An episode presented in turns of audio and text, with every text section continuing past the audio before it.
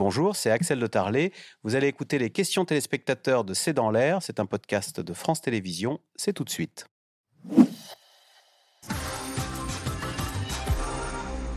Alors, Eric à Paris qui pose la question va-t-on remplacer des ministres inconnus par d'autres inconnus?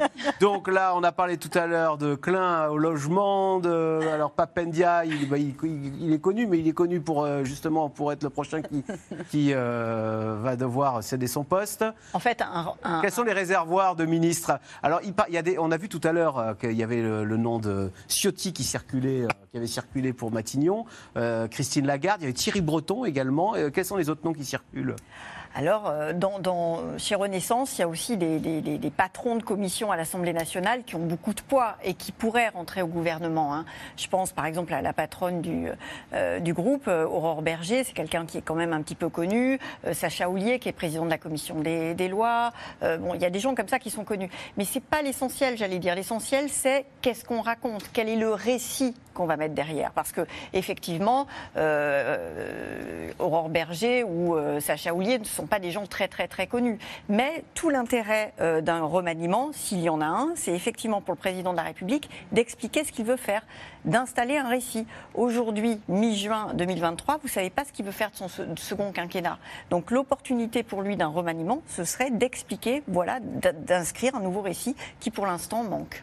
Yves Tréhard, y a-t-il déjà eu un ministre de l'Éducation nationale apprécié des professeurs? C'est très difficile. Il y a eu deux, euh, deux ministres qui ont marqué, euh, je dirais, l'histoire de ce, de ce ministère. C'est euh, dans les années 60, il y a eu un ministre de l'Éducation qui a duré cinq ans. Et Monsieur Blanquer, le prédécesseur de Pape Ndiaye, a duré cinq ans aussi.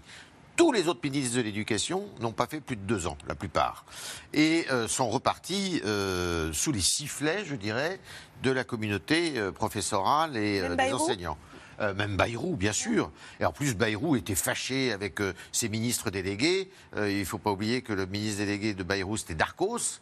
Et Xavier Darcos et Bayrou, ils ne peuvent pas se Agrégé voir. de grammaire, Agrégé de même, ça- ça grammaire. Luc Ferry, qui parle beaucoup, qui donne beaucoup de son, sa, sa vision des choses aujourd'hui, il a été aussi remercié de façon. parce lui, il venait de la société civile, c'était très difficile. Un ministre de l'Éducation nationale, vous l'avez dit tout à l'heure, il ne faut pas oublier une chose c'est 1 200 000 fonctionnaires, il y a 800 000 enseignants, et puis vous avez tout, tout- tout la- le périscolaire à côté euh, qui pèse lourd, et puis vous avez, je ne sais pas combien il y a d'élèves en France, je crois qu'il doit y avoir 20 millions euh, d'élèves euh, si, si on confond toutes les, Tous les euh, niveaux. t- tous les niveaux. Et donc, c'est autant de foyers de parents d'élèves et tout ça.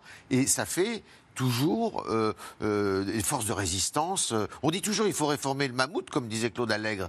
Mais le mammouth, euh, il, il est difficile à manier. Quoi. à manœuvrer Aurélie Herbemont, Bertrand dans le Haut-Rhin, François Bayrou pourrait-il être candidat à Matignon?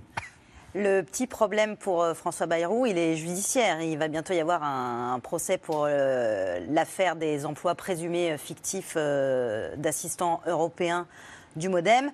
Donc, tant qu'il y a cette épée de Damoclès au-dessus de François Bayrou, c'est compliqué de le nommer à Matignon. Est-ce que lui, pour l'en- lui, il pense aussi à 2027 D'ailleurs, qui bien on, sûr.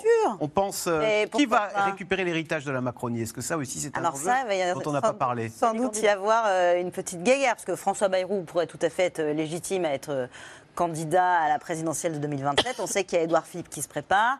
Darmanin se dit, bah, après tout, pourquoi pas moi aussi. Et puis Bruno Le Maire est aussi en, en attente et en observation. Donc ça, vous inquiétez pas, il y y aura des candidats pour, pour être candidat à la succession. L'aile gauche de la Macronie peut-elle encore empêcher un virage à droite? Alors, on a l'impression d'un gouvernement qui va, virer à droite, notamment pour aller séduire les fameux 60 députés LR. Non, mais ça, ça me paraît. euh, je pense qu'on on n'est pas sorti, si vous voulez, de cet équilibre du en même temps. Euh, ça va être très difficile pour le président de la République. Et c'est- là tout l'enjeu. C'est euh, s'il penche trop d'un côté. Euh, il perd l'autre côté. Déjà, on peut dire que son deuxième quinquennat euh, euh, est entamé à- plutôt à droite, hein, avec cette réforme des retraites qui est un marqueur quand même assez, assez précis, même si LR, là, c'est un peu loupé. On va le dire ça comme ça. Bon, et puis maintenant, de filer sur l'immigration. C'est quand même deux thèmes qui ne sont pas vraiment des thèmes euh, euh, de la social-démocratie. Donc, euh, euh, je vois mal quand même aller débaucher. Il y a un homme qui qui pourrait, Nathalie ne l'a pas cité tout à l'heure, mais je sais qu'elle y pensait sans doute, c'est Eric Woerth. Eric Woerth, qui fait partie de la majorité présidentielle, qui a fait le choix de rallier la majorité présidentielle avant même l'élection euh, dernière. Euh, c'est quelqu'un qui, est précédé d'une réputation quand même euh, assez solide, quelqu'un qui a une grosse expérience. Lui, il peut briguer un poste de Premier ministre. Et lui, il serait légitime à ce poste-là. Et lui, il a ce petit, bah, pas ce petit, il a, il est estampillé de droite quand même, quoi qu'on dise. Alors justement, Jean-Pierre dans le bar. Si, les, les traîtres. Hein. Si, ah, les, les, LR pour eux, c'est un traître quand on est. Ben, pour ah, l'instant, bah tous ceux qui ont rejoint ah Emmanuel Macron sont considérés euh, comme des traîtres euh, à la cause. Donc euh, ça passe pas forcément très très bien. Justement sur LR, je lisais ce matin dans le Figaro cette interview d'Éric Ciotti qui disait, alors je ne sais plus où est-ce que j'ai la phrase, voilà, jamais le pays n'a été autant à droite et pourtant nous avons quitté le pouvoir il y a plus de 11 ans. Éric Ciotti ce matin dans le Figaro. Il, il l'a redit cet après-midi, effectivement. Il, il, s'interroge qu'est-ce qu'on a raté? Qu'est-ce qui se dit chez LR Alors, le but de ces États généraux, c'est de s'interroger. De ce que j'ai vu aujourd'hui, ils ne sont pas complètement beaucoup interrogés. Hein. mais Pourquoi? Parce qu'il y a les égaux encore? Ben, Il y a beaucoup, beaucoup d'égaux. Et puis surtout, il y avait beaucoup d'absents. Donc, euh, c'est bien de s'interroger, mais quand les, quand les absents euh, sont absents, et, enfin, il faut s'interroger en groupe. Quoi. Et effectivement, il y avait beaucoup, beaucoup de gens très importants à LR qui n'étaient pas là. Il devait y avoir une petite poignée de députés, euh, trois ou quatre sénateurs donc ça fait quand même peu pour s'interroger. Et là, ils se disent qu'il ne faut pas qu'on se loupe en 2027, sinon c'est la fin, là, on rend les clés. Hein. Mais oui, mais ils ont une possibilité, ils ont, il y a un espace peut-être assez, euh, assez tenu, mais il y a un espace, et effectivement, s'ils réussissent ces États généraux-là, et s'ils ont une, incarnation, pourquoi pas Le remaniement à venir sera-t-il le dernier du mandat d'Emmanuel Macron? Julie-Marie Lecomte, sortez votre boule de cristal. en tout cas, pas le dernier gouvernement. Euh, quoi qu'il arrive, parce qu'à un moment donné, il y aura une dissolution. Ça, il y aura une dissolution. Ça semble inéluctable. Il va juste falloir être très précis dans le moment où on. on peut pas, il ne peut pas garder cette Assemblée nationale pendant 5 ans.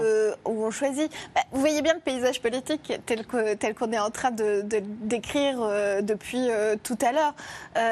les LR, ils cherchent leur espace, mais en fait, assez vite, il est possible que finalement, je sais pas, ils aient, ils aient en Édouard Philippe leur candidat de droite, et puis puis, enfin, en tout cas les électeurs. Et d'ailleurs, c'est intéressant, vous avez vu, toutes les interviews qu'on a citées, elles se passent dans le Figaro.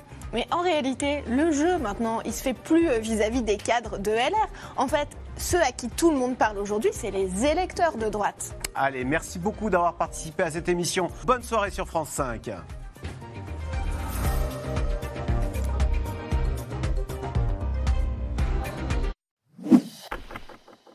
Merci d'avoir écouté C'est dans l'air. Comme vous le savez, vous pouvez désormais écouter l'intégrale, mais aussi l'invité ou vos questions à nos experts. Tous ces podcasts sont disponibles gratuitement sur toutes les plateformes de streaming audio. Et pour le replay vidéo, c'est sur France.tv, bien évidemment. À bientôt.